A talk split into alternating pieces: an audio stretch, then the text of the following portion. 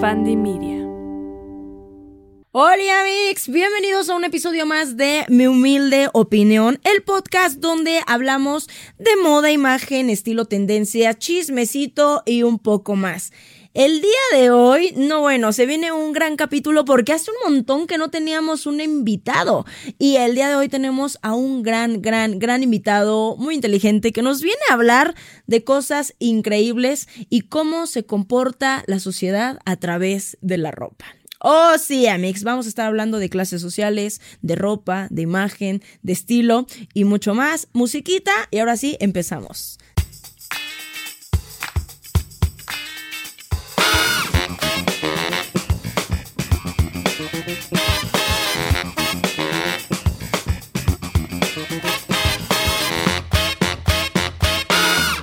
Pues sí, un episodio más. Por fin logré concretar un invitado porque, ah, hijos, todos se ponen este, muy cotizados hoy en día para grabar un podcast. Y bueno, el día de hoy quiero presentarles a Aldo Lugo, un gran amigo. De hecho, es el mejor amigo de mi hermano. Y en alguna visita a mi hogar eh, empezamos a platicar y dije como, Aldo, espérate, espérate. Yo, acéptame una invitación al podcast porque de esto tenemos que hablar. Aldo, ¿qué mejor presentación puedo dar yo? Que tú, preséntate por favor ante el público. Ay, bueno, vale, pues muchas gracias. En primer lugar, debo agradecerte a ti por la invitación. Es un honor enorme estar aquí. Estoy muy emocionado. Espero que les guste el contenido que traigo preparado, especialmente a ti. Y bueno, pues eh, estudié ciencia política. Como dices, soy el mejor amigo de Lu, de tu hermano. Le mando un saludo a Lu. En la carrera me, me, empecé a interesar mucho en los temas de, de, historia, especialmente en historia novohispana, ¿no? Y me fui este, desenvolviendo en esa área, tomando un montón de clases. Como oyente, de hecho, me aventé, o me he aventado casi cinco años, ¿no? De, de, en la carrera, como estudiando informalmente, de oyente, sí. No manches, ¿no te inscribiste? ¿Ya llevas cinco años de carrera? No me inscribí, exactamente, no me inscribí y fue, ya van cinco años de carrera de oyente y de un montón de temas. Pero la verdad me ha permitido desarrollarme muy padre, ¿no? Este, y bueno, pues desarrollo ahorita mi tesis para titularme en política, pero es una tesis de historia, básicamente. Y bueno, le hago un poco a todo, me encanta andar recorridos en el centro, este, en general me encantan las iglesias, el arte sacro, eh, me gusta hacer pasteles, entonces, eh, bueno, pues ahí, cuando quieras un invitado de pasteles, también puedo estar aquí contigo. Y también es uno de los principales fans de la banda Queen. Que no se te olvide. También, no, no, Melómano, súper melómano. O sea, de hecho, un día tenemos que aventarnos, yo creo que un capítulo con Lu, este, de Eso música. Ya hice uno, ya hice uno con él y quedó increíble y con otro amigo también de música. Pero creo que si hiciéramos otro de, eh, la parte 2 de música y estilo, les Sería encantaría. fabuloso, ¿no? Podríamos hablar de, de Freddie Mercury dos horas y de sus estilos cambiantes y cómo él era un fanático de, de la moda. Entonces me encanta esa idea también. Totalmente. Con invitación aquí. Ahora sí, amigos, mucha presentación, mucha cosa. Bueno, pues fíjense que cómo salió este podcast, ¿no? Como todo en la vida, una plática casual en la que yo le decía de otra vez va a decir, "Ale, ya, ya", pero es que estaba el auge de esta moda old money y yo le decía de cómo todavía como sociedad seguimos, ¿no? O sea, representando lo que valemos a través de nuestra ropa, ¿no? Y cómo es algo que yo no entendía. Y de repente Aldo alzó la mano y me decía, pero es que eso viene desde la Nueva España, desde mucho antes, es una representación. Claro, eso yo, yo lo sé, ¿no? Hemos hablado aquí de Egipto, hemos hablado aquí justamente de Europa y de cómo justa, de los colores, de los tintes, ¿no? Del tinte azul, que era para ricos, el tinte morado, morado. Claro. justamente, pero como hoy en día, que ya ha cambiado tanto la sociedad, que ya han cambiado tanto los procesos, todavía continuamos perpetuando la idea de soy lo que visto o soy como visto. Entonces, vamos a adentrarnos un poco a la conquista y al mundo novohispano para entender justamente cómo llegaron hasta nuestros tiempos estas ideas. Cuéntanos, Aldo. Bueno, pues eh, me encanta cómo lo presentaste, sí, es cierto, ¿no? Eh, creo, que, creo que por ahí empezó todo, cómo nos dimos cuenta que ambos estábamos interesados en la idea de la representación, ¿no? A través de la ropa y en estas sociedades que han cambiado. Que además me parece que la idea sobre la Nueva España en general o la época de la colonia es como una idea muy ajena, ¿no? Nos parece que esa sociedad es muy ajena a lo que hoy somos y en realidad vamos a darnos cuenta al final del programa que no, Que tenemos aún varios elementos de, de esas sociedades. Y sí, efectivamente, eh, digamos, con la conquista de la Nueva España, ¿no? Con la llegada de los, de los peninsulares a estas tierras, pues tenemos una especie de de simbiosis cultural, ¿no? Un encuentro cultural importante donde, por supuesto, destacan los elementos europeos, especialmente los españoles, pero también perviven eh, los elementos indígenas y de otras, eh, de otras áreas culturales. Hay que, hay que tener en cuenta que la conquista de la Nueva España significó también la inserción de estos territorios en una lógica global, ¿no? Entonces vamos a tener que llegan eh, ideas y elementos de España, pero a la vez de España llegan de Italia, de Francia, de, Países Bajos, ¿no? Y llegan aquí a México y también de México sale, recordarás, el galeón de Manila, ¿no? Que va hacia, hacia China y hacia Asia, y de ahí traemos también influencia cultural importante, ¿no? Desde frutas y palabras, ¿no? Hasta, por supuesto, ropa. Entonces, bueno, un poco la idea es que todas estas sociedades, tanto la europea como la prehispánica, especialmente la de la Ciudad de México, la mexica, por supuesto, respecto a su posición social, eh, se vestía de cierta manera o incluso tenía, por supuesto, prendas de mejor calidad que otras. Aldo, aquí justamente me surgió una duda. Vemos un cambio en el estilo y en la imagen de los grupos indígenas ya bien marcado cuando ya se asienta muy bien la Nueva España, pero antes de eso también la sociedad indígena tlaxcalteca, azteca, las que estaban en ese entonces, también estaban regidas o marcadas por su vestimenta, por su joyería, también ya se marcaba en ese entonces la sociedad. Sí, desde luego, completamente. Eh, es muy interesante notar que en las, en las matrículas de tributo, por ejemplo, ¿no? donde, donde se dice qué, se, qué población tributaba qué a la, digamos, a la triple alianza, ¿no? conformada por este, eh, Tlacopan, eh, Texcoco y, y Tenochtitlan, eh, tenemos, por ejemplo, mantas de algodón que eran usadas por ciertos miembros eh, de los estratos más altos de la sociedad. En cambio, los estratos más bajos estaban usando el ishtle, que está hecho a partir de fibras de maguey. Entonces imaginarás que las fibras de maguey son mucho más eh, duras ¿no? que el algodón, entonces el algodón estaba reservado para ciertos estratos de la sociedad. Y también lo, eh, pasa lo mismo con una prenda que se llama keshkemetl, que es una especie de rombo que se usa encima, o se usaba encima del, del huipil, una especie de, casulla, por así llamarlo, ¿no? Eh, bordada ricamente. Esta también estaba reservada para mujeres muy importantes e incluso se ataviaban, es decir, se vestían así a ciertas diosas y las mujeres del común en realidad no la usaban. Entonces, por supuesto que había unas marcas muy importantes en la sociedad prehispánica sobre la ropa. Es interesante porque con la llegada de los españoles, esta, esta, esta vestimenta, ¿no? Se fue, pues pervivió, ¿no? Se fue adaptando a la, a la, a la sociedad y se fue usando no solo por, por indígenas, por mujeres indígenas, en el caso del Quechquemetl y el Huipil, sino que mujeres españolas, ¿no? O, digamos de rangos medios de la sociedad, empezaron a usar huipiles y Quechquemetl, pero por supuesto con bordados de diferentes calidades, ¿no? Esto lo conocemos a través de, de diversos eh, inventarios, por ejemplo, sobre todo de gente rica, que tenía entre sus inventarios huipiles. Entonces ahí vemos, por ejemplo, una adaptación a la vestimenta que no solo implicó la imposición española, sino también se mezcló con elementos indígenas, como a veces tendemos a, a, pensar, ¿no? Solo la imposición española. Es interesante, aquí me surgió justamente una duda, ¿por qué la sociedad en ese entonces inventariaba su ropa, inventariaba sus cosas? Es algo que hoy en día, eh, por ejemplo, yo no tengo un inventario de mi ropa, yo más o menos tengo una idea de qué es lo que tengo y cuando algo me falta, cuando algo se pierde, ¡ah! ¿Dónde está? Y todo pero no tengo un inventario. Porque justamente, y he visto que han sacado eh, varios archivos, documentos o escritos o libretas donde inventariaban la ropa. ¿Por qué? ¿A qué se debe esto y de dónde viene? Lo que tenemos por entendido tiene que ver con herencias, ¿no?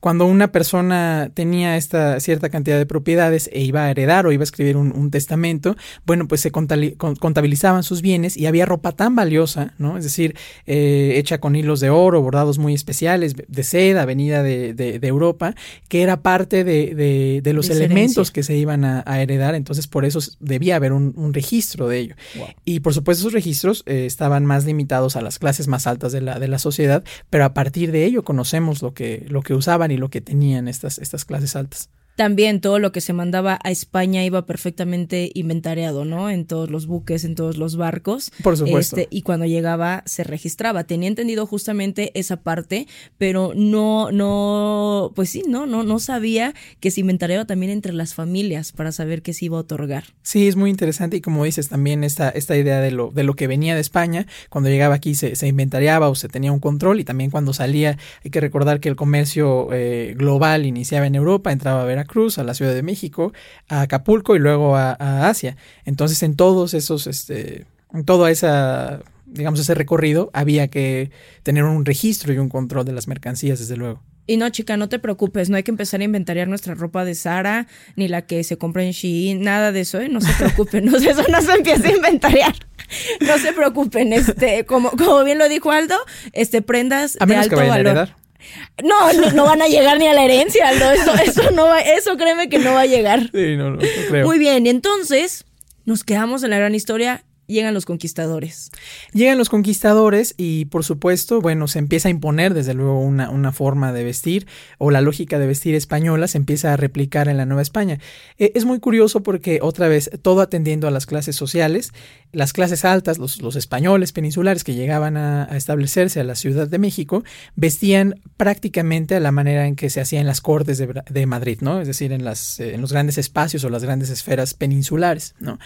Y las clases medias, al no tener estos elementos para vestir así, comenzaban a tratar de imitar esta vestimenta. Es muy curioso porque digo, si bien no podían costearse seda china o, este brocados de oro o esto, sí podían imitar esas prendas con eh, elementos o digamos de, de menor calidad, ¿no? Eh, o heredadas también, incluso robadas, ¿no? Eh, tenemos ahí una, una serie de, de, formas en las que las clases medias, ¿no? De la Ciudad de México o los villanos, los villanos no, este, digamos, no, no la gente malvada de las películas, sino los que vivían en las villas, ¿no? Fuera de la ciudad, eh, imitaban esta forma de vestir de, los, de las clases altas a través de ciertos medios. Pero sí había una intención de imitarlo. Estamos hablando de eh, comerciantes, estamos hablando de burócratas eh, de, cierto, de cierto rango. Entonces todos ellos estaban tratando de imitar estas clases altas. Y las clases más bajas, bueno, entendían, digamos, su lugar en esta clase social y vestían pues con ropa mucho más sencilla, ¿no? Le llamaban ropa blanca, alguna camisa, algunos calzones interiores, exteriores como una especie de, short, algo mucho más sencillo. Pero por supuesto también tenía que ver eh, con el asunto, a qué se dedicaban, ¿no? Claro, además de que cuando llegan los españoles, lo que leí es que cuando ellos veían a los indígenas y muchos de los guerreros semidesnudos, tenía una gran carga religiosa, ¿no? De mostrar tanto el cuerpo. ¿Tú qué has investigado al respecto o qué es realmente parte de este mito? Bueno, eh, en, la, en la concepción, digamos, eh, mexica especialmente, eh, que, la guerra era tan importante, eh, se tendía a, imitar también ciertos modelos, por ejemplo, animales, ¿no? Eh, tenemos los famosos guerrero jaguar, guerrero águila, entonces a través del cuerpo, por supuesto, y esta, y esta representación de vestirse para la guerra, se adoptaban ciertos elementos. Entonces cuando, cuando un guerrero jaguar eh, usaba cierta, ciertos elementos precisamente del jaguar, entonces de alguna forma, ¿no? Estaba imitando a este, a este gran animal. Y, por supuesto, pues tuvo un impacto importante, ¿no? En, la, en el pensamiento español eh, que usaban, desde luego, bueno, pues eh, ciertos, eh, ciertas armaduras, pero también no todos tenían armaduras, es algo que debemos entender, ¿no? La mayoría usaba algunos escudos y lo que sea, pero estas grandes armaduras estaban reservadas a los capitanes. Ok. Dentro de justamente la investigación que tú amablemente me hiciste llegar, había una parte en cómo se remarcaba que justamente la clase indígena adornaba su ropa que era muy sencilla con bordados. Esto viene desde el mundo prehispánico, ¿no? Y que la mayoría de las ocasiones son con representaciones tradicionales, como pueden ser hoy en día los huipiles bordados. Aquí me quedó la duda. ¿Tú crees que desde ese entonces esto marca cómo percibimos muchas veces los trabajos tradicionales y esta falsa idea que años tuvimos de que eran de las indias, de las marías. ¿Desde en dónde crees que se empezó a preconcebir y a cambiar justamente la idea que teníamos de lo que significaba un bordado tradicional? Comienza en el siglo XIX, especialmente en la época del porfiriato, donde hay una, un desprecio muy marcado hacia lo, hacia lo indígena, ¿no? Eh, digamos, eh, lo que estaba bien en la, en la sociedad, lo que era de buen gusto, era lo afrancesado, la moda europea muy marcadamente. Y lo indígena eh, tenía este, empezó a tomar un contexto, una, una idea, pues sí, de lo, de lo sucio, de lo, de lo iletrado, de estas cosas. Eh, que don Porfirio no quería ver, no que no quería ver, que no quería ver y que sí, de, de alguna forma su varias de las acciones de gobierno, podemos pensar, bueno, al contrario, ¿no? Renegaban de estos elementos. Pero sí, eh, pienso que, que, en el periodo nuevo hispano sí había una apreciación de estos trabajos de, de, bordado importantes que se han venido, como dices, eh, revalorizando eh, en últimas fechas, ¿no? Entendemos un poco mejor, aunque la simbología es muy profunda y las personas que no crecimos en el ambiente de estos bordados no alcanzamos a entender. Muchas veces usamos los bordados solo como, una, como un accesorio más, pero a veces no terminamos de entender que detrás de, esta, de este trabajo pues hay una cosmovisión muy importante. Digo, me encanta a veces usar un cubrebocas bordado estas cosas y trato de, de, entender qué significa, pero muchas veces es, digamos, muy difícil, ¿no? Muy difícil descifrarlo, claro. Me acuerdo cuando empezó esta plática, te decía, ¿no? Que en la escuela muchas veces nos enseñaron que la división de clases se hacía por el color de piel, ya por el mestizaje. Y fue ahí donde tú me dijiste, no, todo se marcó a través de la vestimenta. No importaba el color de piel, ya aquí ya teníamos ahora sí que un mestizaje bien importante, ¿no? Después de esta conquista, ¿cómo se dividían las clases sociales? No, esa es una pregunta eh, me parece central. O sea, creo que ahí le das al, al, punto de la, de la, representación. Y es que es cierto, nos han enseñado en la, en la escuela, sobre todo igual en este periodo colonial, en este periodo nuevo hispano, que una persona por su color de piel iba a vestir de cierta manera e iba a hacer tal cosa, ¿no? una persona afrodescendiente, una persona negra, iba a ser esclavo o iba a ser tal cosa. Y, vemos que en realidad, si bien, eh, digamos, es lo común, ¿no? Es cierto, ¿no? Es, es, lo más común. No, vemos que, que, no era tan rígido ese sistema como, como creemos. Tenemos un, un ejemplo muy interesante, este Juan Garrido, que era negro, ¿no? Nacido en, en, en, África y que fue un conquistador. Como hombre libre, vino a, trabajar con Hernán Cortés en la, en la, conquista, eh, después eh, habitó la Ciudad de México, después fue miembro del Cabildo de la Ciudad de México, es decir, que podemos pensar que él no vestía como un negro esclavo, él estaba vistiendo como un conquistador, con ciertos privilegios que le había dado el rey por sus labores de conquista, como miembro del cabildo, es decir, vestía como sus iguales y tenía todos estos elementos. Eh, vemos lo mismo con los indígenas, es muy interesante porque los caciques, es decir, los dirigentes de los pueblos, eh, muchos de ellos contribuyeron en la, en la conquista, como los tlaxcaltecas. Entonces los caciques tlaxcaltecas, digamos, en tenor de reclamar ciertas mercedes o favores al rey, porque ellos habían eh, ayudado a la conquista, le solicitaron ciertos privilegios. Y entre ellos, uno de los privilegios que solicitaban, además de la gobernación de sus tierras, eh, el, eh, digamos, no pagar ciertos tributos, estaba la de representarse a la española. ¿Qué quiere decir esto? Poder vestir como español, montar a caballo y usar armas, ¿no? Es decir, armas no de fuego, en ese tiempo no estaban popularizadas, más bien espada.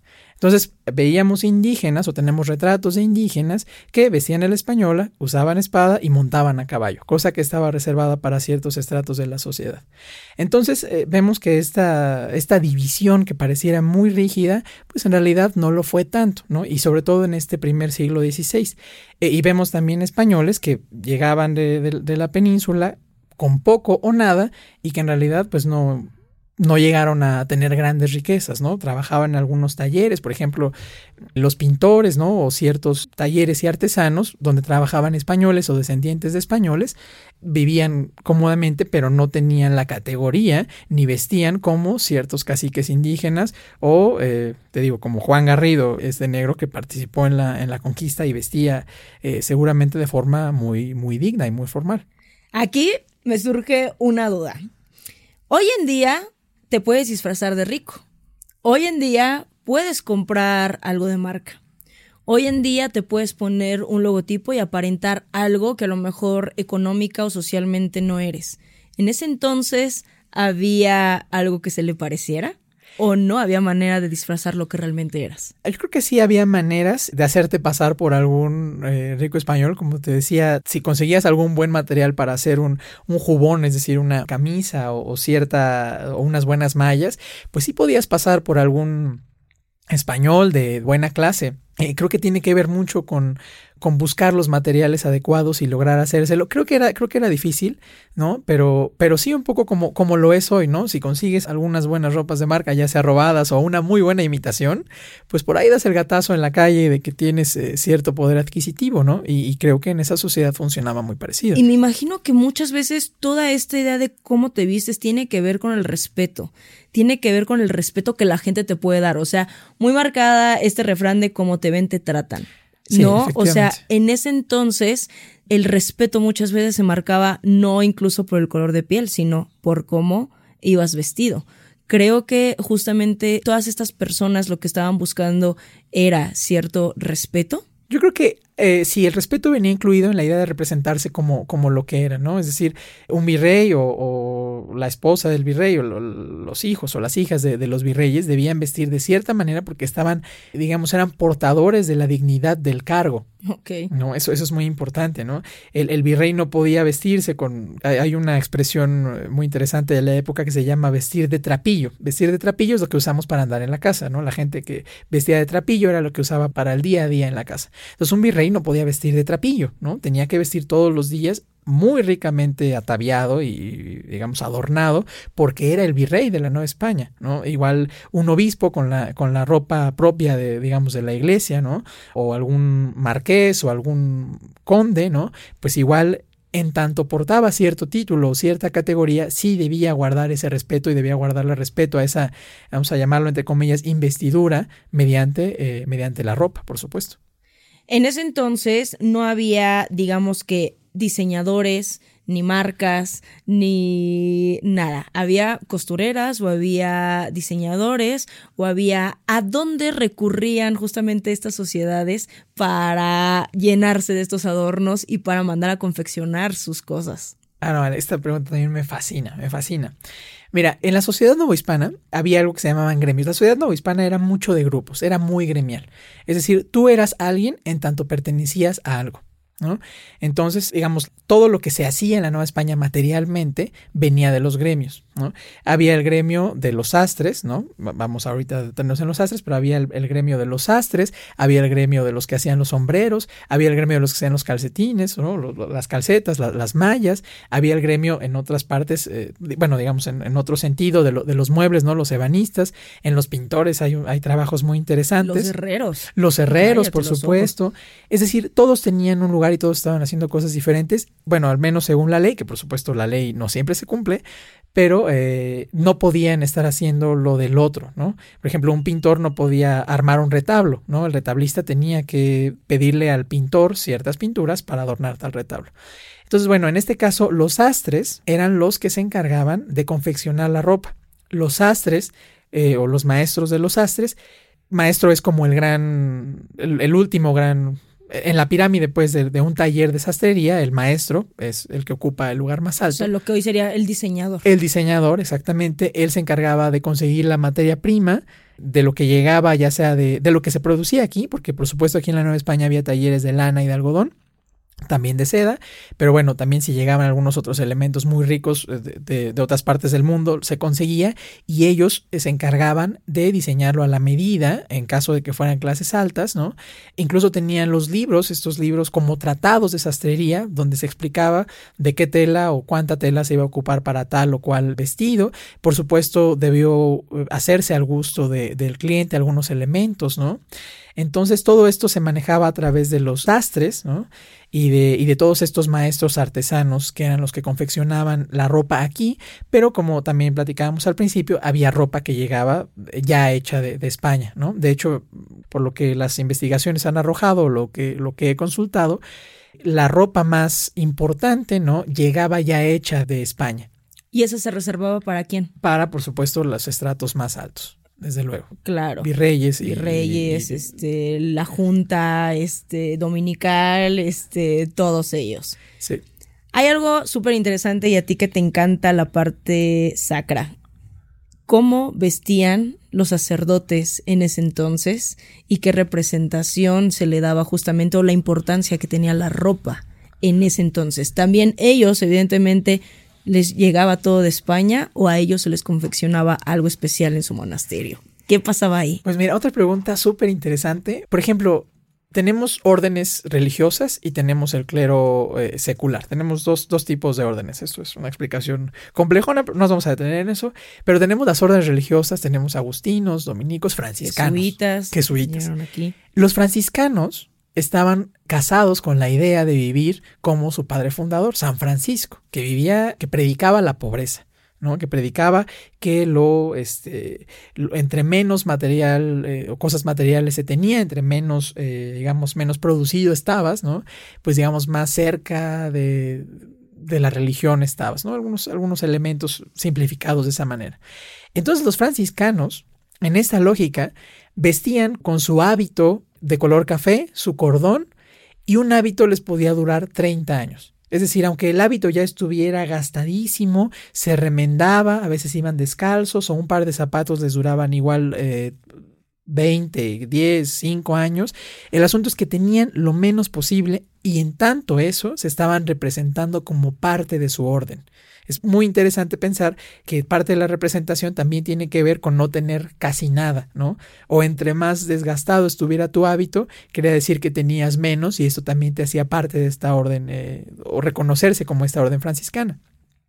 En cambio, por ejemplo, el, clero secular, obispos, pues vestían muy, muy, muy ricas este, eh, casullas, eh, les llaman capas pluviales, ¿no? Que muchas veces estaban adornadas con hilos de oro y plata. Entonces, bueno, para ciertas celebraciones muy importantes, como el Día de Corpus, por ejemplo, eh, que era una festividad muy importante en la, en la época, los, los sacerdotes, los obispos debieron estar vistiendo estas capas sumamente ricas y también estos, estos elementos de la cabeza, no recuerdo el nombre de las las tiaras, e, ese es eh, el nombre, las tiaras también muy adornadas, con, seguramente con hilos de oro, hilos de oro o plata. Entonces, por supuesto que, la representación también tenía un lugar muy importante en, en el ámbito religioso. Al inicio de toda la moda, siempre las mujeres, en la gran mayoría de los casos, han vestido conforme a la visión masculina. Prácticamente ellas han roto los paradigmas a inicios del siglo XX, o sea, empezaron como a hacer más, se despojan del corset, se despojan de las faldas, eh, se apropian del pantalón, bla, bla, bla.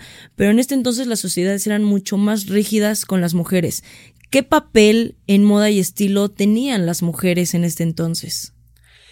Bien, eh, digamos, en las clases altas, que, que, insisto es lo que más conocemos, ¿no? Porque, digamos, por lo que nos ha llegado, bueno, en el siglo XVI, porque esto también fue cambiando, esta lógica fue cambiando, en el siglo XVI y parte del siglo XVII, las mujeres también representaban, tenían que guardar cierto decoro en su, en, su vestimenta. ¿no? Eh, es muy curioso porque en esta, en esta primera etapa, en este primer siglo XVI, eh, las mujeres no podían mostrar curvas, ¿no? La ropa no mostraba curvas, la ropa no, no mostraba escote, ¿no? Eh, las mangas eran muy largas, o sea, entre menos piel enseñaban era, era mejor, ¿no? Pero después esto fue cambiando a través de los, de los siglos y se fueron adaptando mejores elementos, digamos, más, más sueltos que dejaban ver algunos, algunos escotes, esto ya para el siglo XVIII. Pero creo que en general el papel era el de estar en la moda adecuada o, usar lo adecuado para ciertos aspectos. ¿no? Creo, que, creo que en ese sentido las mujeres se preocupaban mucho por ello, trataban de cuidar esas formas. Aquí hay una diferencia importante porque eh, eh, eh, usar moda en ese tiempo, la moda en ese tiempo como palabra tenía que ver con al modo de, ¿no? O sea, si tú estabas a la moda, bueno, la expresión a la moda es muy moderna, pero decir moda es al modo de de un lugar, ¿no? ¿No? El, modo de, vestir de, de, Madrid, el modo de vestir de la Ciudad de México, el modo de vestir de la península de Yucatán, eso tiene que ver con, con, con moda.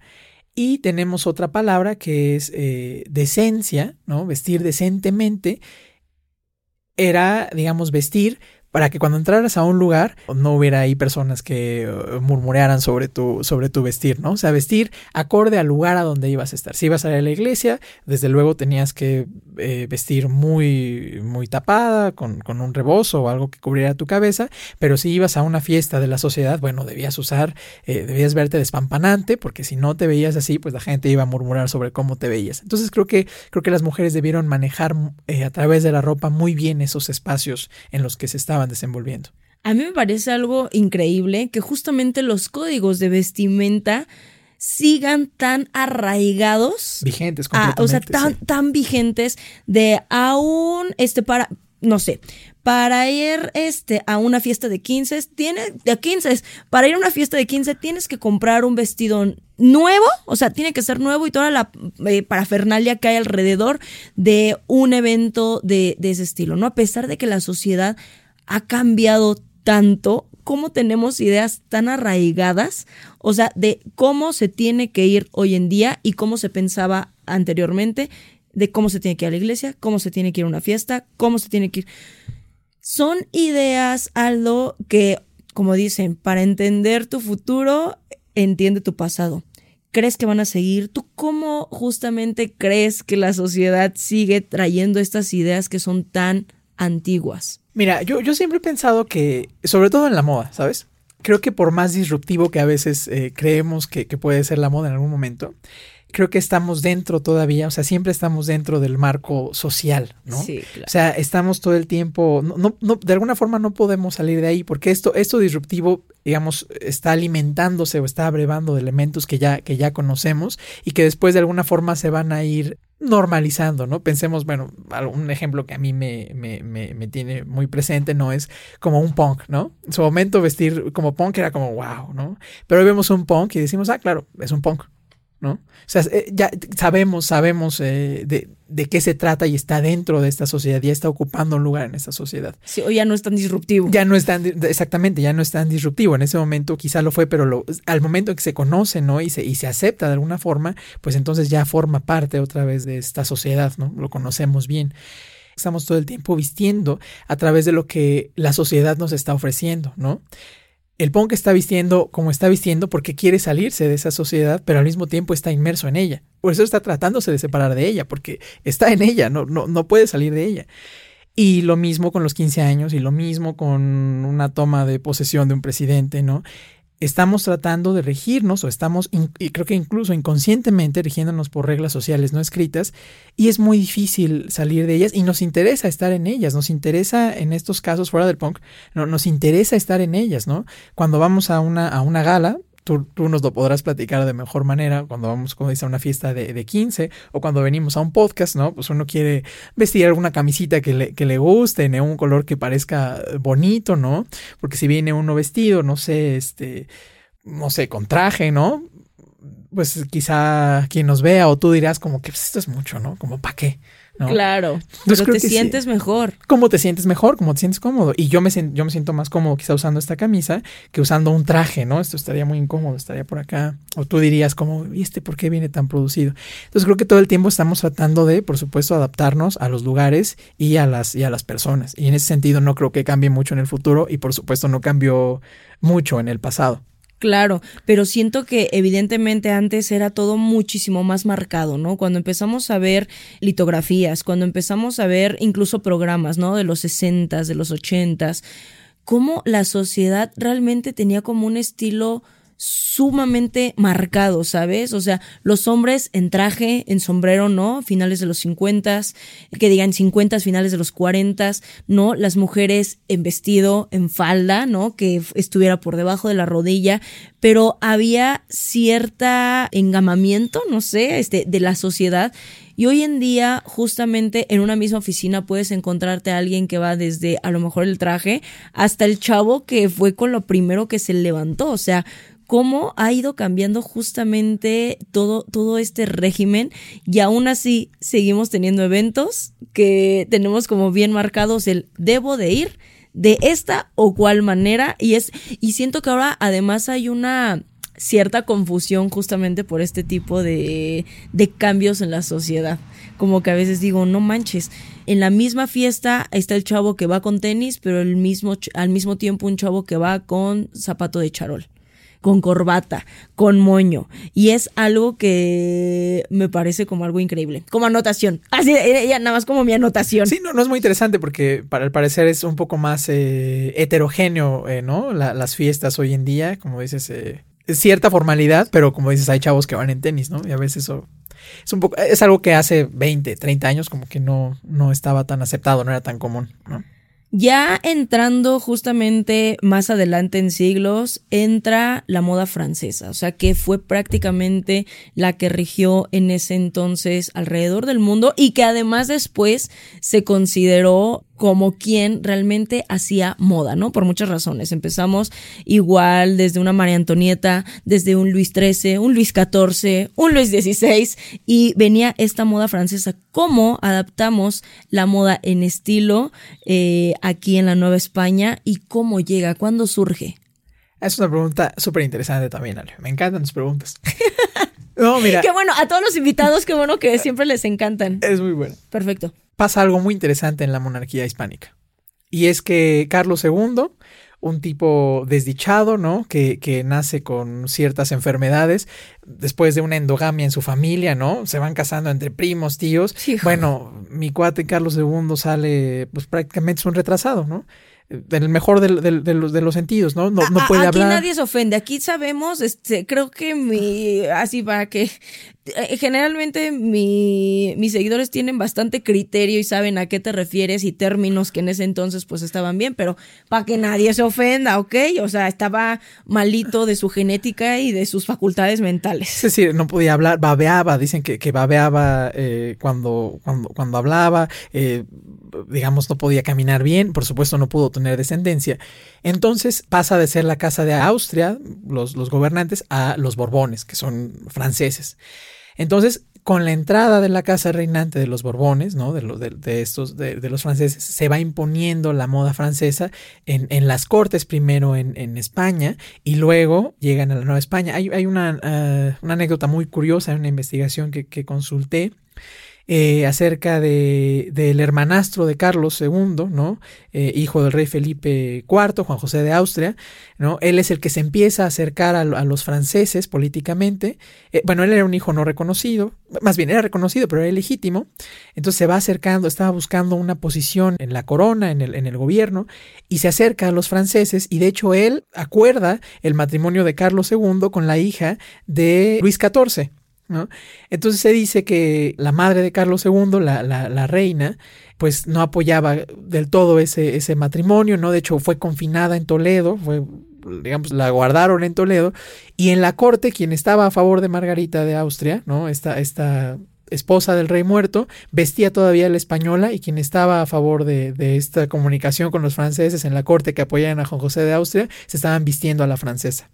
Entonces, bueno, una vez que ya está establecida esta casa gobernante, empiezan a llegar otra vez de, España estas, estas modas, quien las traen, por supuesto, los peninsulares traen para acá, y en cuanto llegan acá, pues son una sensación, y otra vez se empieza a tratar de replicar este modelo, que era mucho más suelto, curiosamente, Ale, eh, eh, eh, vemos algunos cuadros de, del 16 y del 17 y vemos a todos muy eh, muy apretados, ¿no? Eh, sobre todo a los hombres. Y la moda francesa es más como de, de, casullas, algunas, eh, algunos elementos más sueltos, ¿no?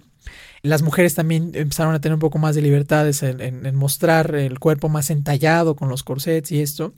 Y ahora sí había mucho busto. había mucho busto, había exactamente mucho, mucho busto. Cuello, mucho cuello. mangas tres cuartos, ya empezamos a ver mangas tres cuartos, olanes, incluso en algunas mangas cortas. Completamente, completamente. La moda francesa sí vino a, permitir ver más, más cuerpo en, en, las mujeres.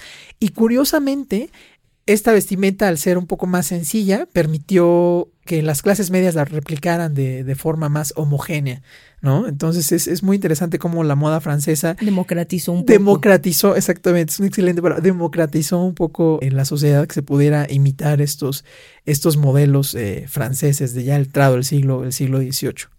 Y desde ese entonces se viene considerando a Francia como un epítome de la moda, justamente. O sea, desde los Luises que estaban ahora sí locos por demostrar tanta riqueza y tanto adorno, tanto en castillos, en jardines, en ropa, pero desde ese entonces se les considera a ellos como todos unos referentes alrededor del mundo. Tengo entendido que sí, digamos la, moda francesa desde la época y prácticamente ya hasta, hasta el siglo pasado, pues fue el gran, el gran referente, sobre todo el referente de mucha eh, riqueza, de mucha, hay una palabra muy especial para referirnos a esto, eh, pues muy pomposa, ¿no? Muy, muy extravagante, muy, muy adornado, ¿no? Excesivamente adornado en algunos, eh, en algunos casos, diría yo, incluso ya cuestión de gustos, ¿no? No me encanta la moda francesa, sobre todo en la época cuando entra esta moda francesa, digo como...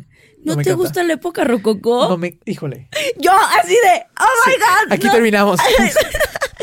no te, detesto el rococó. ¿Detestas el rococó? oh my god, espérense, esta es una buena declaración.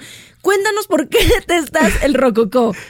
A ver, me parece que el, rococó está, por supuesto, muy influenciado por el barroco. Sí, totalmente. Son como primos y el rococó como que lo llevó al siguiente nivel, siento yo. Yo, creo, yo creo que el barroco, el alma del barroco es profundamente religiosa. ¿no? O sea, tiene una intención religiosa muy marcada, muy, muy, muy, muy marcada, y creo que tiene un simbolismo eh, muy específico, muy, muy estudiado. Cada cosa en, en, términos religiosos tiene un significado. Un porqué. Un porqué. como paréntesis, fui a, a, inicios de este año por primera vez, ya he ido a Tepoztlán varias veces y veía la iglesia y no había podido entrar este al museo. del Virreinato. No había podido entrar por la pandemia, porque me tocó, luego por ignorancia, porque este no había, por miles de cosas. El día que yo puse un pie en ese museo, Aldo, no, no, no, o sea, qué impacto la iglesia de San Francisco, ¿verdad? Eran franciscanos. San Francisco Javier, sí. Eh, oye, no, no, no, yo no podría, yo no podía creer y además justo lo que dices, cada una de las representaciones bien colocadas, o sea, a mí se me hace una cosa impactante, impactante. Es que sí, la verdad, tengo pocas palabras para describir. He estudiado mucho eh, el arte, el arte sacro no hispano, y a veces este tipo de cosas te dejan sin palabras. O sea, dices como, te quedas callado y parece que estás soñando y no, y no puedes, puedes tener ahí 10 horas y en 10 horas ves cosas diferentes. Y en 10 cosas, en 10 horas entiendes cosas diferentes porque es todo un discurso. Entonces siento que el barroco parte precisamente de un discurso eh, religioso, ¿no? Que, que tiene un sentido en conjunto. Y a mi parecer el rococó está se le quitó este, este discurso y solo es estos elementos eh, muy puestos ahí. Adornar por adornar. Adornar por adornar, exactamente. Y, y, como que esta, esta, esta simbología, esta iconografía se pierde, ¿no? despojas a estos adornos maravillosos de la iconografía y te queda, creo, solo esta superficialidad. Por eso no me gusta el rococó. Por eso no te gusta el rococó. Por eso no me gusta el rococó. A mí me fascina el rococó. a mí me fascina justamente el, el, el, cómo María Antonieta vino a adornarse por adornarse. o sea, simplemente el peinado más grande, los moños, las perlas. O sea, esta idea de que ya tenían tan sucia la peluca que había ratas. O sea, se, se llegaron a encontrar y, escritos donde se llenaban de ratas sus pelucas. Pero a mí me decía, o sea, qué loco el simple hecho de decir es una competencia de a ver quién se adorna más. Pero claro, nunca había visto justamente esta, esta cuestión en la que a lo mejor la representación no significa nada. Es más, no es representación, es simplemente el ser por el ser pero pues yo estás hablando con la persona incorrecta cuando el adornarme por adornar. Sí, adornar por adornar. Sí, creo que aquí hay dos visiones encontradas de, eh, Para mí es, un, un, discurso disruptivo ante una sociedad que todavía es muy cuadrada a la hora de vestir, ¿no? Pero, a pero yo sí tengo a, lo mejor un discurso a través de mi vestimenta que yo sé. O sea, yo a lo mejor en la calle yo lo sé. Pero claro, el rococó además cómo creció y cómo rápidamente como la pólvora se expandió por todos lados. Por todos lados, por todos lados de distintas maneras y como dices, bueno, eh, sí parecía una, una competencia de ver quién se adornaba más y en eso pues hubo mucha innovación, también hay que, hay que aceptarlo, ¿no? Y bueno, y tú lo sabes mejor que yo, ¿no? Como, como en esta carrera de, de ser mejor pues se hacían nuevas cosas a la exageración, lo que nos podría parecer hoy exagerado, pero en ese momento era como, bueno, por supuesto, yo tengo más recursos para poder comprar estas cosas y usar los, las pelucas y los peinados más altos, ¿no? Y más grandes. Fíjate, Aldo, que hace poco, eh, no, ya, ya tiene un par de añitos, hicieron en el Centro Cultural Banamex una exposición de arte novohispano. No sé si la llegaste a ver, no sé si, si fuiste, no solamente de arte, de joyería novohispana. Y trajeron coronas, Ay, ¿cómo se llaman estos eh, palos que. ¿Deben ser los cetros? Eh, ándale, o sea, estos de, en oro puro, en plata, en, en, una cosa maravillosa. Ya hoy en día no hay manera de replicar, por supuesto, este arte, ni por las cantidades de oro, ni por las piedras preciosas, pero tú qué crees, qué tipo de arte podría estar como a la par a lo mejor de esos trabajos novohispanos hoy en día y que debemos justamente de abrazar y apreciar. ¿Dirías en, en México? Sí, en México, en México, en este tiempo. Bueno, probablemente no, no materialmente, digamos, no, no, en el sentido del, del, oro y la plata, porque ya no se trabaja como, como en esos tiempos, pero sí me parece que, que, el, que el gran trabajo, eh, digamos, eh, en términos de, de ingeniería, digamos, de, de imaginación y de, y, de, y de tiempo, yo creo que todavía es el barro. ¿no? El, modelado de, barro en, México es, me parece, de las cosas más extraordinarias que existen en, el mundo como trabajo artesanal, ¿no? Y que, como dices, bueno, en, la época, en la época novohispana, eh, estos, estos elementos con metales preciosos se hacían de, cierta manera. Creo, creo que lo que debemos abrazar hoy en ese sentido y que, que probablemente después reconozcamos como algo muy, muy valioso sigue siendo el, barro. Los trabajos en barro en, México eh, se complejizan cada vez más y los artesanos están llegando a niveles extraordinarios de, trabajo. Wow, nunca me imaginé, o sea, nunca me pasó por la cabeza este que me ibas a contestar eso y es increíble y claro, ahora que retorno Claro, el barro, su nivel tanto de complejidad como de imaginativo, todo lo que se puede hacer. Justamente en este mismo centro cultural en el Banamex hay ahorita creo que una exposición que habla del barro oaxaqueño, del barro negro, del barro rojo, de, varios tipos de barro y cómo justamente manejan desde un jarrón bien sencillo hasta un árbol de la vida súper complejo. Súper barroco, ¿no? Lo que podemos usar, súper barroco, muy complejo. Sí, creo que para mí el, barro, bueno, a mí me, fascina el, el barro. Y creo que en ellos se puede hacer trabajos espectaculares. O sea, igual te quedas sin palabras a veces como de esto, esto lo hizo una mano, lo hicieron manos humanas. A, mí, a mí me queda esa sensación a veces como de esto no pareciera ser hecho por humanos, ¿no?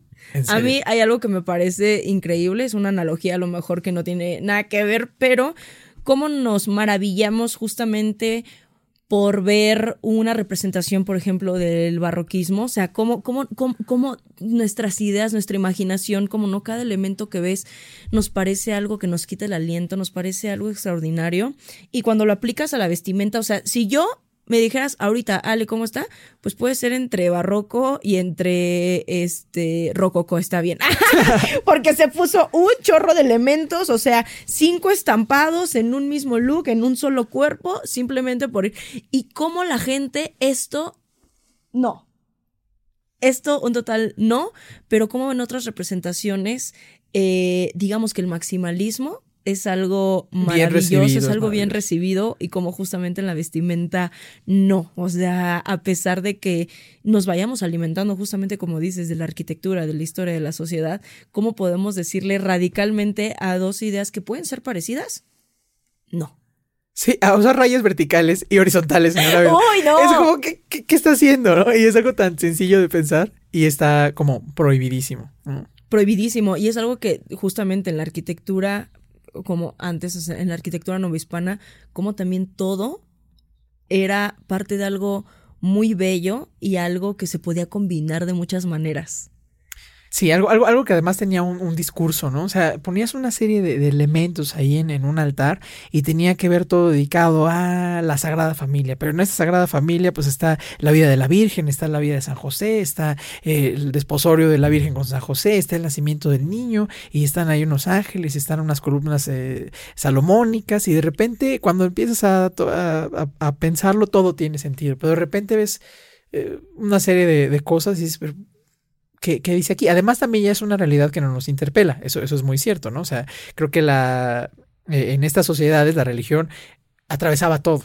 Y hoy la religión, pues ya no nos atraviesa de esa manera, ¿no? Claro. yo hice mi primera comunión y algunas cosas, pero yo veo estos retablos con los lentes de, del arte, ¿no? Y de lo que significa culturalmente de, de, de, historia, pero no necesariamente a través de lo religioso, ¿no? Y eso también creo que tiene mucho que ver. A veces no todos podemos entender esos discursos porque ya la religión no nos interpela de esa forma. Claro. Al inicio del podcast decías que es interesante darte cuenta que esta sociedad no es muy diferente muchas veces de esa sociedad novohispana, de esa sociedad en la Nueva España. ¿En qué crees, obviamente, que seguimos siendo muy parecidos y nos seguimos alimentando de esa sociedad que para nosotros podría parecer tan lejana?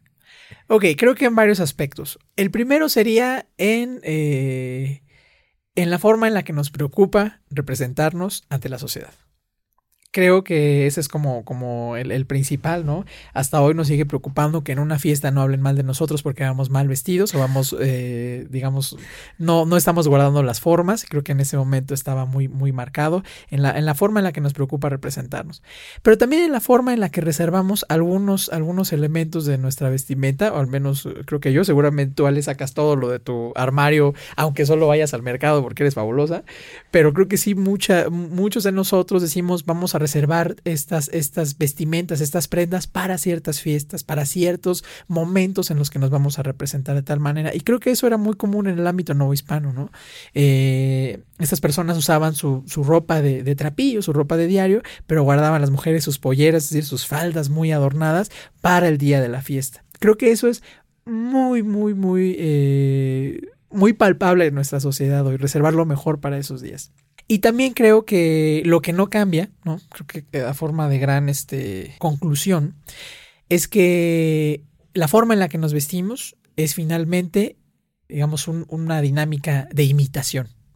De alguna forma estamos todos tratando de imitar ciertos modelos, ¿no? la forma de vestir viene de ciertos modelos y nosotros, en tanto nos reconocemos como, como parte de tal sector de la sociedad, vamos a imitar esos modelos de, de, vestir y creo que en la Nueva España lo, lo, fue, ¿no? Se estaba tratando de imitar el modelo que se seguía, ¿no? El modelo, el modelo español, desde luego, ¿no? Y creo que en la sociedad eh, actual mexicana también estamos tratando de imitar ciertos modelos según la forma en la que nos queremos representar y a lo que queremos pertenecer. Claro, pertenencia, pertenencia, pertenencia. Siempre como sociedad queremos pertenecer a algo.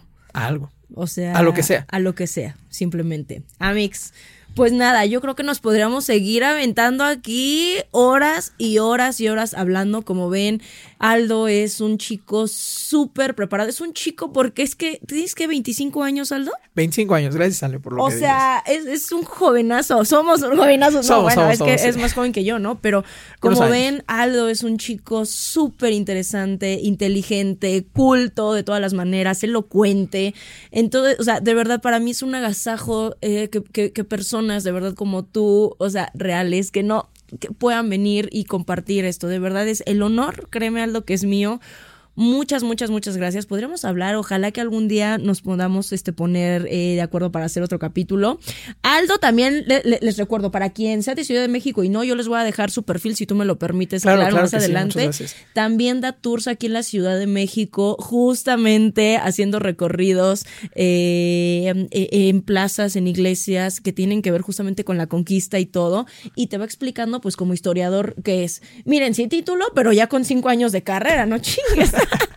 Entonces, Amix, vayan, yo para cuando salga este capítulo ya habré tomado el tour con él o, seguramente lo voy a tomar y claro que en mis redes sociales les voy a contar qué tal me fue, pero yo no voy a dudar que seguramente va a ser algo extraordinario. Así que sean también turistas en su propia ciudad, sigan aprendiendo, siempre tengan justamente esta... Eh, estas ganas de, de aprender cosas nuevas. Aldo, muchas gracias. ¿Quieres cerrar con algo? Solo agradeciéndote, Ale, agradeciéndote el espacio, agradeciéndote por la presentación y, por, por darme, darme esta oportunidad. Disfruté mucho platicar contigo, te admiro mucho y pues cuando quieras estoy aquí de vuelta. Yo también. Ahora sí que. Y sigan aprendiendo. Como sigan aprendiendo siempre. Y de México, uta, hay chorros por aprender, ¿no? Yo en este capítulo claramente soy muy ignorante y me falta todavía mucho, mucho y quiero aprender cada vez más. Todos lo somos, todos lo somos en algún punto. Nos encontramos contra. Eh, eh, eh, sin salida y es, ¿no? Hay que seguir. Entre más conocemos, más nos damos cuenta que no sabemos. Correcto. Pues gracias, Amix. Así que nos vemos y nos escuchamos en un siguiente episodio de Mi Humilde Opinión. Bye.